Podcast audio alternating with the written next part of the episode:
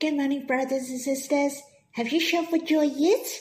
It is right for us to shout for joy, for we have a boastful life, and we can challenge all things, triumph over all things. Hence, we have to shout for joy. The Bible said nobody can bring any charge against God's elect. There is no one can separate us from the love of Christ. Do you know why? That's right. The Lord who raised from the dead has conquered all. The victorious Lord dwell in our hearts. How he overcome and we can overcome through him. Even various tribulation, persecution, famine, or poverty, or even thousands of thousands of devil and evil spirits still cannot separate us from the love of Christ. For the Lord Jesus has overcome the sin and death. He is risen from the dead and brought us back to the right hand of God. We are no longer the slave of sin. We belong to the Lord. He has set us free and purchased us by a costly price. We became his darling love, the new creation. The new creation has united with the Lord forever. We can rejoice and be glad like Paul. There's definitely nothing can separate us from the love of Christ, for this love is in the Lord. Shall we sing a hymn boastfully? It's in God's Family Hymnal the 11th, Song 176, Triumph over all things. Let us sing the second and the third stanzas. Let us read the translation. Who shall bring any charge against God's elect? They are justified by God. Justified by God. Who is to condemn? Christ Jesus is the one who died. More than that, who was raised, who is at the right hand of God, who indeed is interceding for us. Who shall separate us from the love of Christ? Shall tribulation or distress or persecution or famine or nakedness or danger or swore in all these things, we are more than conquerors through Him who loves us. The love of the Lord is stronger than death. It is as bright and warm as the flame. Many waters cannot quench, nor can replace by the worldly wealth. Oh, let's praise my Lord. Praise my Lord. Do you have a boastful faith and feel the glory when you sing? Let's think. We laid in the power of the evil one in the past. We felt disheartened, felt sad, and couldn't smile a lot. The Lord changed our life. I'm no longer my old self. I was afraid of this and that before, but now my heart is so peaceful and joyous. Not that only I can overcome, but more than a conqueror through the Lord. Rightly we shall shout for joy. Let us sing this hymn again. Let us sing joyfully with a boastful voice. Who shall bring any charge against God's elect. They are justified by God. Justified by God. Who is to condemn? Christ Jesus is the one who died. More than that, who was raised, who is at the right hand of God who indeed is interceding for us. Who shall separate us from the love of Christ? Shall tribulation or distress or persecution or famine or nakedness or danger or swore. In all these things we are more than conquerors through him who loved us. The love of the Lord is stronger than death. It is as bright and warm as the flame. Many waters cannot quench, nor can replace by the worldly wealth. Oh, let's praise my Lord. Praise my Lord. Should we worship together? Remember, not only I will worship, but you can quiet yourself and respond to Abba and the Lord. Lord, I give thanks that you have won the victory. You have declared it's finished on the cross. Lord, you have risen from the dead. You have shown to us that you have dealt with all our sins. You have overcome the devil and sin. It's so precious you have united with us forever. Hence, we can triumph over all things through you. Lord, may you open our spiritual eyes. Help us to know that we can also conquer for you. Help us to have the full confidence. Let us know, no matter where we go, your love, your presence, and your power are belong to us. May you strengthen our faith let us not only overcome the enemies, but we make use of the enemy and the problem. Lord, may you bless us. Brothers and sisters, let's have some time to draw near the Lord. You can stop the recording fast and come back when you're done. Then we'll read the Bible together. May the Lord bless you. Brothers and sisters, we'll read in Exodus chapter 9, verse 2 to 5, verse 11, verse 14 to 17. Shall we read these verses fast? For if you refuse to let them go and still hold them, behold, the hand of the Lord will fall with a very severe plague upon your livestock that are in the field, the horses, the donkeys, the camels, the herds, and the flocks. But the Lord will make a distinction between the livestock of Israel and the livestock of Egypt, so that nothing of all that belongs to the people of Israel shall die. And the Lord set a time, saying, Tomorrow the Lord will do this thing in the land. Verse 11 and the Egyptians could not stand before Moses because of the boils, for the boils came upon the Egyptians and upon all the Egyptians. Verse 14 For this time I will send all my plagues on you yourself, and on your servants and your people, so that you may know that there is none like me in, in all the earth for by now I could have put out my hand and struck you and your people with pestilence, and you would have been cut off from the earth. But for this purpose I have raised you up, to show you my power, so that my name may be proclaimed in all the earth. You are still exalting yourself against my people, I will not let them go. There were three plagues written in chapter 9 the fifth, the sixth, and the seventh plague. There were the plague of Egyptian livestock die, boils, and hail.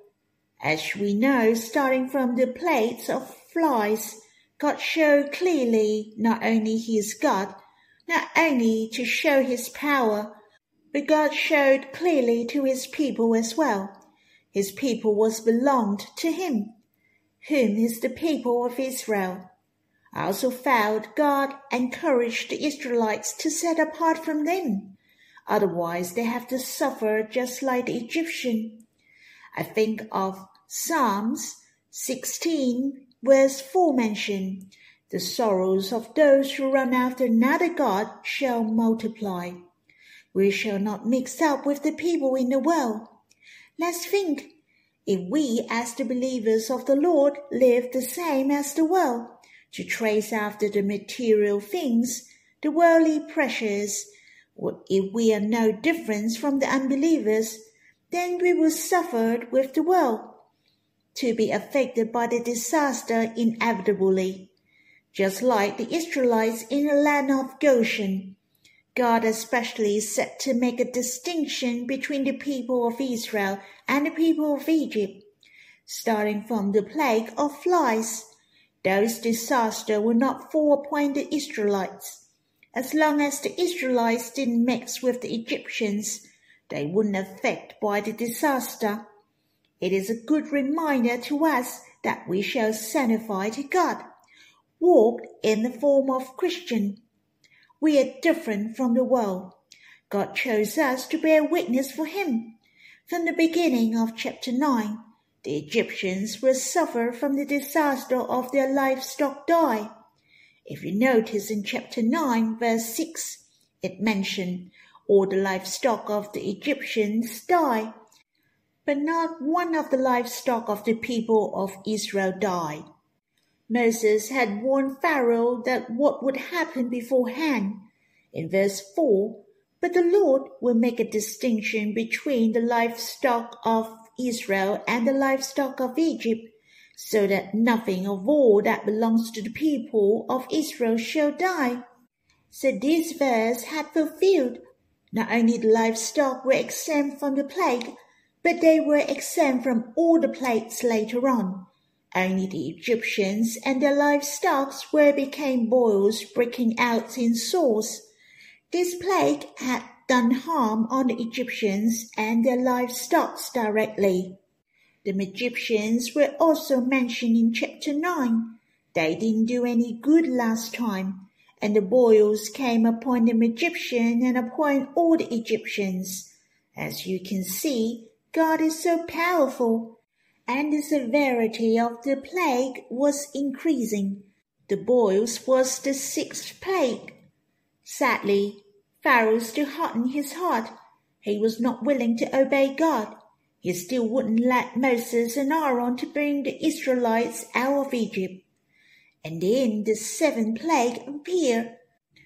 I believe that was something that the Egyptians have never been experienced before God caused the hail to fall in the dry land. It was not the ordinary hail, for it mixed with fire. But God was merciful to the Egyptians. The seventh plague, which was the first one of the third group. God has given the warning to the Egyptians beforehand. If man was willing to obey God, they could put their livestock or the farm product into their house first. Then they could keep the livestock and the farming product. And in verse 20 and 21 said, Then whoever feared the word of the Lord among the servants of Pharaoh hurry his slave and his livestock into the house. But whoever did not pay attention to the word of the Lord left his slaves and his livestock in the field. As you could imagine, those who didn't listen to God's word, they were the one who suffered in the end. God showed consideration to man, not that he wanted to criticize the Egyptians, but to those who was rebellious, those who were not willing to listen or fear God. Those people who had experienced the plagues still rebelled against God and hardened their hearts. They were the same with Pharaoh. They sinned against God and had to pay for the price.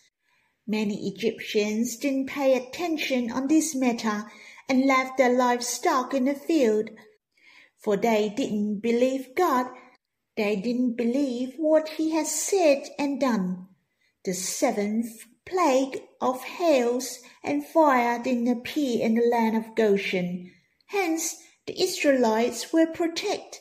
Obviously, this was not the natural disaster. It was the sign of God in order to punish Pharaoh. Then Pharaoh sent and called Moses and Aaron. He even repented in verse 27. This time I have sinned. The Lord is in the right, and I and my people are in the wrong. He hoped that Moses and Aaron could plead with God, the Lord, to stop the plague of hails. Then Pharaoh agreed to let the people of Israel go and stayed no longer. Moses gone out of the city. He stretched out his hand and prayed to God. Then the thunder had stopped and there was no more hails, so that you, Pharaoh, might know that the earth was the Lord's. God was not the only God of Israel, but the God of Egypt as well. The earth was belonged to God.